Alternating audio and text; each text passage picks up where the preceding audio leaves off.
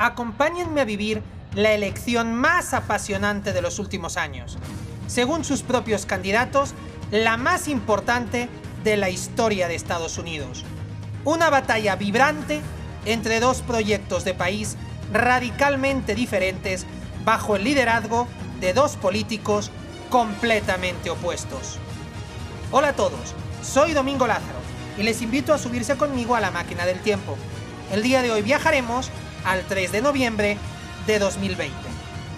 Estamos en Estados Unidos, primera potencia mundial por Producto Interior Bruto, PIB, donde sus ciudadanos son llamados por 59 vez a elegir al inquilino de la Casa Blanca, hogar donde reside el presidente de la nación. Los estadounidenses elegirán a un total de 538 compromisarios. Cada estado o colegio electoral otorga una serie de compromisarios en función de su población. El candidato que obtenga 270 será designado presidente electo y tomará posesión del cargo el mes de enero. La tensión es máxima y solo hay dos resultados posibles. Donald Trump continúa siendo presidente o Joe Biden se hace con el cargo. Aunque todas las encuestas vaticinan una clara y abrumadora victoria del Partido Demócrata, incluso hay quien habla de un tsunami azul a favor de Biden, no es menos cierto que hace cuatro años pronosticaron el mismo escenario en el duelo entre Donald Trump y Hillary Clinton, y en aquel momento la balanza se decantó por el lado republicano, convirtiendo a Trump en presidente.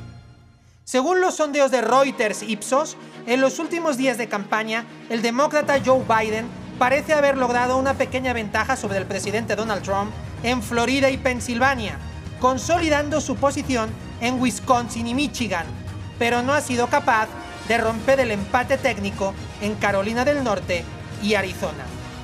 Pero antes de relatar este apasionante duelo, empecemos por desgranar el perfil de sus dos adversarios. Joseph Robinette Biden Jr. nació el 20 de noviembre de 1942 en Scranton, Pensilvania, mudándose después a Claymont, en Delaware. Hijo de Joseph Robinette Biden Sr., vendedor de autos, y de Catherine Eugenia Finnegan, la familia, de raíces católicas irlandesas, se trasladó a Delaware por dificultades económicas.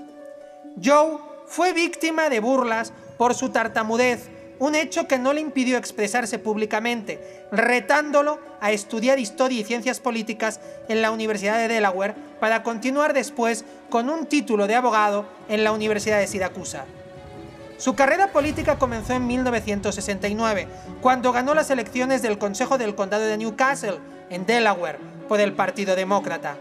En 1973, con 30 años, se convirtió en senador por ese mismo estado, cargo que ocuparía hasta 2008, cuando acompañó a Barack Obama como vicepresidente durante dos mandatos. Afable y centrista, Biden mantuvo posiciones ambivalentes en el Senado. Se enfrentó a la Asociación Nacional del Rifle, apoyó la invasión de Afganistán e Irak y fue redactor y líder de la Ley de Violencia contra las Mujeres. Ya como vicepresidente, fue uno de los mayores impulsores del programa de sanidad pública de Barack Obama, así como un altavoz de su visión internacional. Donald John Trump nació en un barrio del condado de Queens, Nueva York, el 14 de junio de 1946. Sus padres fueron Marianne Magritte y Fred Trump, este último empresario. Con 13 años sus padres lo inscribieron en la Academia Militar de Nueva York por sus problemas de comportamiento en el colegio.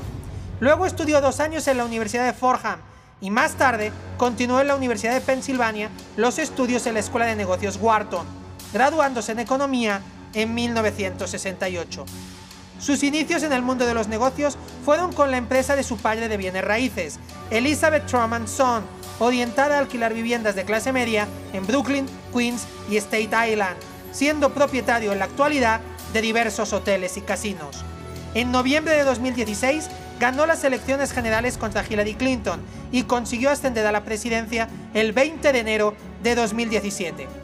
De fuerte e imprevisible carácter, se hizo popular por su participación en el programa de televisión de la NBC El Aprendiz, donde demostraba su habilidad negociadora. Como presidente ha apostado por la disminución de impuestos, por el proteccionismo arancelario, enfrentándose a China y en menor medida a Europa y México. Poco interesado por el panorama internacional, su primer mandato estuvo centrado en la política interior, logrando ciertos éxitos económicos, pero sufriendo un severo revés en sus últimos meses por la gestión de la pandemia COVID-19 y por los disturbios raciales. Pero volvamos al duelo. El gran día ha empezado con una entrevista telefónica de Donald Trump en Fox News en la que con voz ronca ha asegurado que obtendrá la victoria, advirtiendo que sería terrible y peligroso que millones de votos por correo no pudieran ser contabilizados a tiempo. A las 10 de la mañana de Palm Beach, Florida, vota la primera dama de Estados Unidos, Melania Trump. Melania, con un vestido estampado sin mangas y el pelo recogido en un moño bajo, no responde a la pregunta de a quién votó mientras la policía obliga a retirar varios carteles con el nombre de Trump y del vicepresidente Mike Pence de la zona contigua al centro de votación ante las quejas de personas que dijeron que iba contra la ley electoral. A finales de la mañana se confirma el dato de que más de 100 millones de personas votaron antes de la jornada electoral según la última actualización del recuento realizado por el Youth Elections Project de la Universidad de Florida, algo nunca visto y que parece beneficiar al candidato demócrata. A la hora del almuerzo se conoce que el FBI investiga 3 millones de misteriosas llamadas automáticas que animan a las personas a quedarse en casa y a no votar. El audio de las llamadas presenta una voz femenina que dice, Hola, esto es solo una llamada de prueba, es hora de quedarse en casa, mantente a salvo y quédate en casa. Por la tarde, un juez ordena al Servicio Postal de Estados Unidos revisar las instalaciones de procesamiento para detectar retrasos en el despacho de los votos por correo y enviarlos inmediatamente a una docena de estados, incluyendo Pensilvania y Florida, que son decisivos. Por fin inicia el escrutinio. Los colegios electorales de Carolina del Sur, Indiana, Kentucky, Vermont, Georgia y Virginia cierran sus puertas. Parece que Donald Trump se adjudica Indiana, Kentucky y Virginia. Florida es una montaña rusa. Con el 9% escrutado, Trump aventaja a Biden por 120.000 votos. Con el 52% es Biden quien va ganando a Trump. Cierran los colegios electorales en los estados de Virginia Occidental, Carolina del Norte y Ohio. El predictor del New York Times asegura que Trump vencerá en Florida y Georgia. Todo hace indicar que la noche será larga. Con el 77% de los votos escrutados, Biden continúa a la cabeza en Florida, pero la diferencia se acorta. Pocos minutos después, Donald Trump remonta y consigue empatar. Se confirma que Vermont cae del lado de Biden. Los colegios electorales cierran en Alabama, Connecticut, Delaware, el Distrito de Columbia, Illinois, Maine, Maryland, Massachusetts, Mississippi, New Hampshire, New Jersey, Oklahoma, Rhode Island, Tennessee, Pensilvania y Florida. Biden toma oxígeno. Está cerca de ganar en Maryland, DC, Delaware y Massachusetts. Carolina del Norte es una de las grandes esperanzas del Partido Demócrata. La predicción del New York Times iguala, pero con el 55% de las mesas escrutadas se la adjudica Biden. Sin embargo, pocos minutos después todo cambia. El predictor del Times se la otorga ahora a Trump. Tennessee y Virginia Occidental se decantan del lado de Trump. Cierran los colegios electorales en los estados de Colorado, Dakota del Norte, Dakota del Sur, Kansas, Luisiana, Minnesota, Nebraska, Nuevo México, New York, Wyoming, Arizona, Michigan, Texas y Wisconsin. New York, New Jersey y Connecticut caen para Biden, Arkansas y Dakota del Norte para Trump. Texas y Ohio se suman a Carolina del Norte y a Florida y se convierten en estados en fuerte disputa. Trump empezó perdiendo en ambos y ahora está por delante. Biden se apunta al distrito de Columbia y Colorado, Trump, Carolina del Sur y Alabama. Sorpresa, Ohio ya es de Trump, Carolina del Norte está a punto de serlo.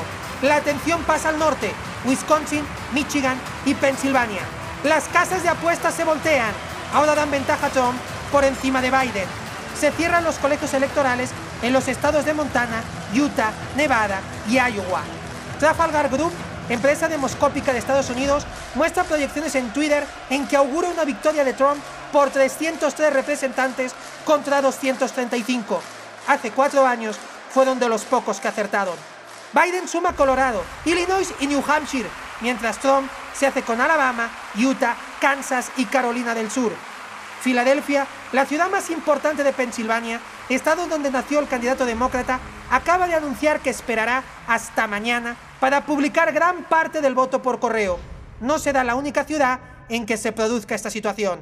Algunos hablan ya del efecto 2016, al repetirse lo sucedido en las elecciones anteriores. Las encuestas están fallando estrepitosamente. Se cierran los últimos colegios electorales, entre ellos California, Oregon, Washington y Idaho. Solo queda el colegio de Alaska. Las estimaciones aseguran que Trump perderá Arizona, el primer takeaway o estado que se le escapa en relación a las elecciones anteriores. Sin esperar el recuento definitivo, el equipo de campaña de Trump envió un correo a sus simpatizantes pidiendo dinero para poner en marcha la batalla legal por los resultados que salgan de los comicios, sean estos los que sean. Biden está lejos en Pensilvania y también está perdiendo en Michigan, Wisconsin y Georgia. Aparece en directo para pedir fe y paciencia a sus seguidores, asegurándoles que se está en el camino hacia la victoria. Trump contesta a través de Twitter sugiriendo que los demócratas intentan robar las elecciones y señala que no se puede votar después del cierre de las urnas. Minutos después, Twitter marca la publicación como contenido que puede ser engañoso. Los expertos de CNN señalan a Michigan y Pensilvania como los dos estados clave. Lo que pasa en ellos determinará el resultado final y ese resultado pasa por el voto por correo y quizás por los tribunales las únicas palancas que pueden impedir la victoria de Trump. De todos los estados que quedan por definir, Biden solo va por delante en Nevada, Arizona y el pequeño Maine. Trump, por su parte, lleva ventaja en Wisconsin, Michigan, Pensilvania, Carolina del Norte, Georgia y Alaska. Pero a nadie se le escapa que el voto por correo favorece mayoritariamente al demócrata. Comparece Trump, quien asegura que ha ganado y que la ley tiene que usarse de la forma adecuada, avisando de que irá al Tribunal Supremo de Estados Unidos para detener el conteo de votos y evitar un fraude. La noche termina en fracaso colectivo, repleta de interrogantes y con el peor escenario. No hay perdedor todavía, pero el único ganador es el COVID-19. La pandemia sume en el abismo a la primera democracia del mundo. Todavía tendremos que esperar varios días para resolver este descomunal enredo. Ante nosotros, un momento para la historia que marcará un antes y un después, mandando una seria advertencia sobre la naturaleza de los riesgos reales que encaramos como ciudadanos y sobre la permanente amenaza contra nuestra libertad. Hoy hablamos de una elección cerrada, de las más intensas, confusas y polémicas que se recuerdan, de una votación que deparó una batalla legendaria capaz de romper esquemas paradigmas y encuestas, dejando a su paso miedos, dudas y frustraciones. Hoy hablamos del sorprendente enfrentamiento entre Joe Biden y Donald Trump.